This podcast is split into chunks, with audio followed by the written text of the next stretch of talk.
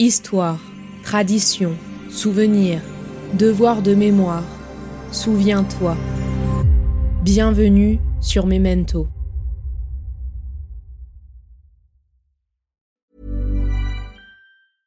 Hey, I'm Ryan Reynolds. Recently, I asked Mint Mobile's legal team if big wireless companies are allowed to raise prices due to inflation. They said yes. And then when I asked if raising prices technically violates those onerous two year contracts, they said, What the f are you talking about, you insane Hollywood ass? So to recap, we're cutting the price of Mint Unlimited from $30 a month to just $15 a month. Give it a try at mintmobile.com slash switch. $45 upfront for three months plus taxes and fees. Promo rate for new customers for limited time. Unlimited more than 40 gigabytes per month. Slows. Full terms at mintmobile.com. Hey there, it's Michelle Norris. I'm host of a podcast called Your Mama's Kitchen. When I travel, I'm usually looking for a way to find a taste of home when I'm not at home. And one of the things I love to do when I am at home is entertain. And Airbnb allows me to do that. When I was in California recently, I rented a house that had a great kitchen. And when we were sitting around the table, we we're all thinking, we're in someone else's house. Someone could be in all of our homes as well. If you have a home, but you're not always at home, you have an Airbnb. Your home might be worth more than you think. Find out how much at airbnb.com/slash host.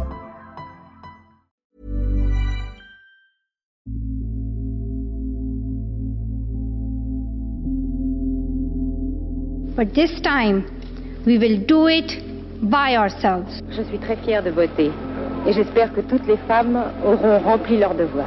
Il n'y a pas un destin biologique, psychologique, qui définissent la femme en tant que telle. Vous venez de dire à mon propos, pendant que je parlais de la parité, c'est qui cette nana? Je souhaite que soit bien inscrit votre nom, s'il vous plaît. Vous écoutez le cinquième épisode de la série 8 mars Portrait de femmes, une série en 8 épisodes accompagnée de 8 comédiennes qui prêtent leur voix aux femmes oubliées de notre histoire à l'occasion de la Journée internationale des droits des femmes. Bonne écoute.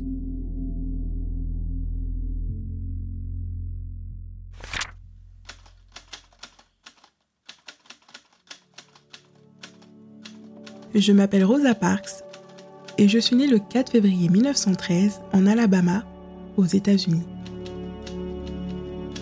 Très attachée à ce que je reçoive une bonne éducation en dépit des entraves à la scolarité des personnes noires, ma mère Léona m'éduque à la maison jusqu'à mes 11 ans, puis m'envoie étudier à la Montgomery Industrial School for Girls, une école primaire fondée pour les jeunes filles afro-américaines. En ce début de XXe siècle, l'Alabama applique un racisme institutionnel conformément à un arrêt de la Cour suprême des États-Unis du 18 mai 1896 les États du Sud sont maintenant autorisés à imposer par la loi des mesures de ségrégation raciale. Pour me rendre à l'école, je dois donc faire le trajet à pied, car les bus sont réservés aux Blancs. Je voyais passer le bus chaque jour, mais pour moi c'était comme ça. Nous n'avions d'autre choix que d'accepter ce qui était notre quotidien, un très cruel quotidien. Le bus fut un des premiers éléments par lesquels je réalisais qu'il y avait un monde pour les Noirs et un monde pour les Blancs.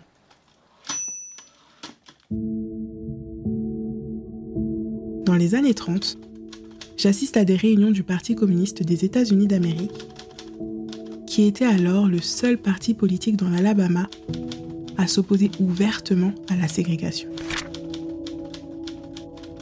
En décembre 1932, j'épouse Raymond Parks, un coiffeur militant de la cause des droits civiques. Après avoir déménagé ensemble dans le quartier est de Montgomery, il m'encourage à finir mes études secondaires, que j'achève malgré les charges familiales en 1934, à une époque où seulement 7% des personnes noires obtiennent ce niveau d'études. En décembre 1943, je rejoins le mouvement pour les droits civiques en adhérant à la section locale de la National Association for the Advancement of Colored People, présidée par Edgar Nixon. Je choisis de tenir la fonction de secrétaire une fonction que je garderai jusqu'en 1957.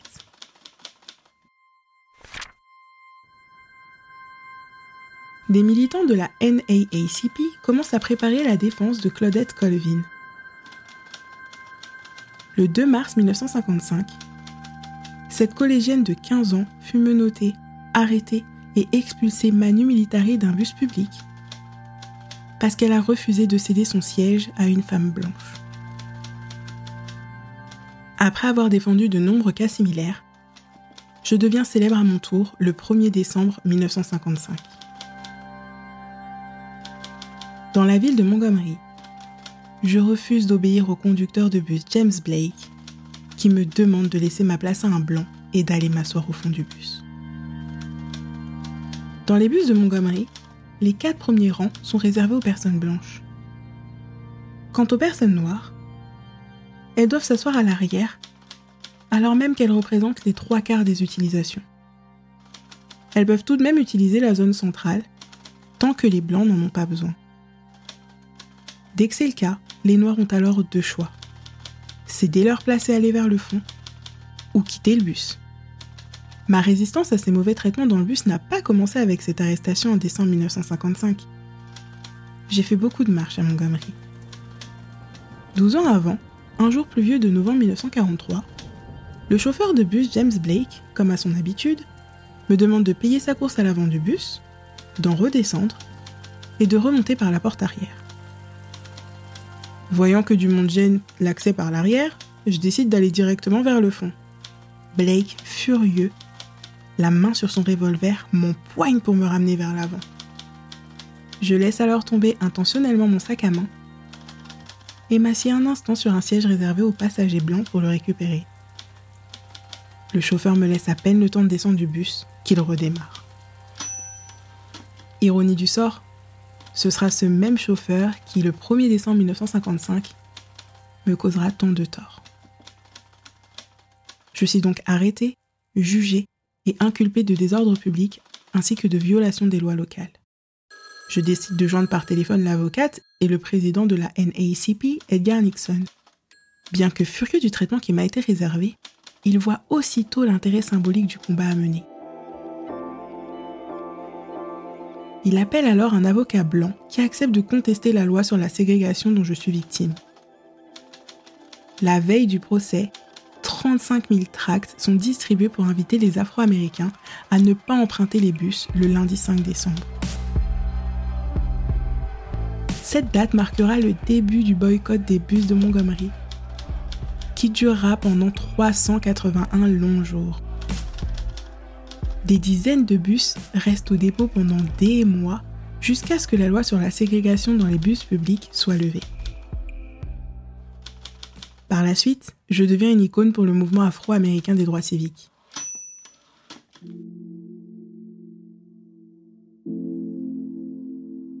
Mon combat contre les discriminations débouche en 1964 sur la loi qui interdit toute forme de discrimination dans les lieux publics.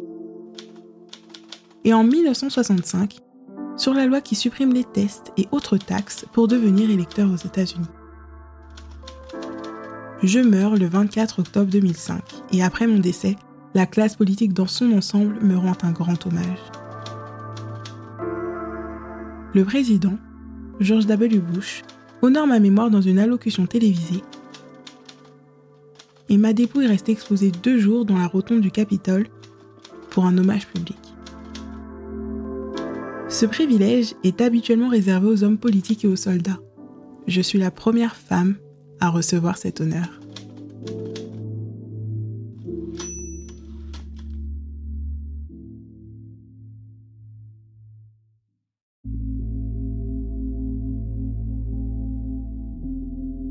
Les combats les plus emblématiques et les plus nobles naissent parfois d'événements désespérément quotidiens.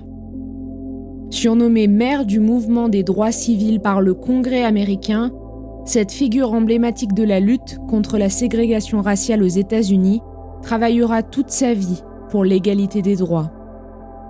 Rosa Parks s'est tenue debout en restant assise, et son nom est resté un symbole, celui de la défense des droits des personnes noires, dans une société gangrénée par la ségrégation raciale. Yo aquí vengo a defender a las mujeres europeas de hombres como usted. Je ne vais pas m'excuser d'être là. Vous avez gagné peut-être ce matin la palme du misogyne beauf de cette assemblée. Cette femme oubliée de notre histoire a été interprétée par Priscilla Gore. Retrouvez toutes les informations nécessaires sur mon site internet. Si cet épisode vous a plu, n'hésitez pas à en parler autour de vous, à le partager et à me laisser vos commentaires sur vos plateformes d'écoute préférées ou sur les réseaux sociaux, at les belles fréquences. Moi aussi, je ne vais pas m'excuser de vouloir une place dans la société et je ne m'excuserai pas de vouloir être libre, même si ça importune. So I want all the girls watching here and now to know that a new day is on the horizon.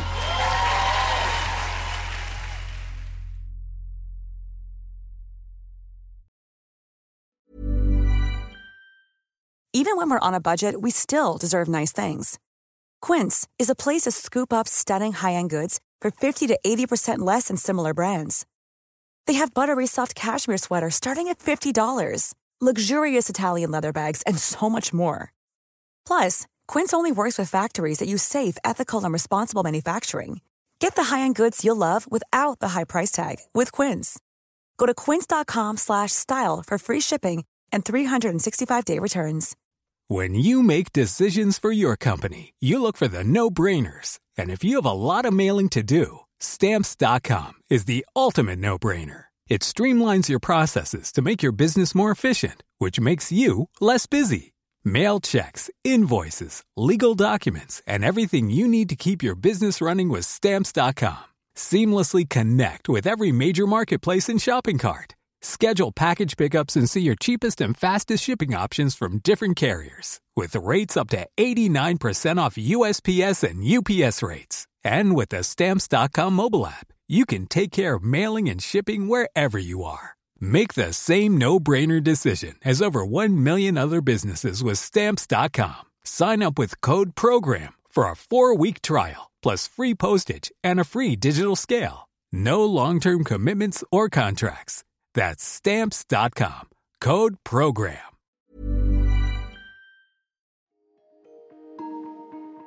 Vous venez d'écouter Memento, un podcast réalisé par les belles fréquences. Ce podcast est disponible sur vos plateformes d'écoute préférées, Apple Podcast, Spotify, Amazon Music, Deezer ou encore Podcast Addict. Si ce podcast vous plaît, n'hésitez pas à lui mettre 5 étoiles sur Apple Podcast ou Spotify pour le faire connaître. On se retrouve sur les réseaux sociaux, at les belles fréquences.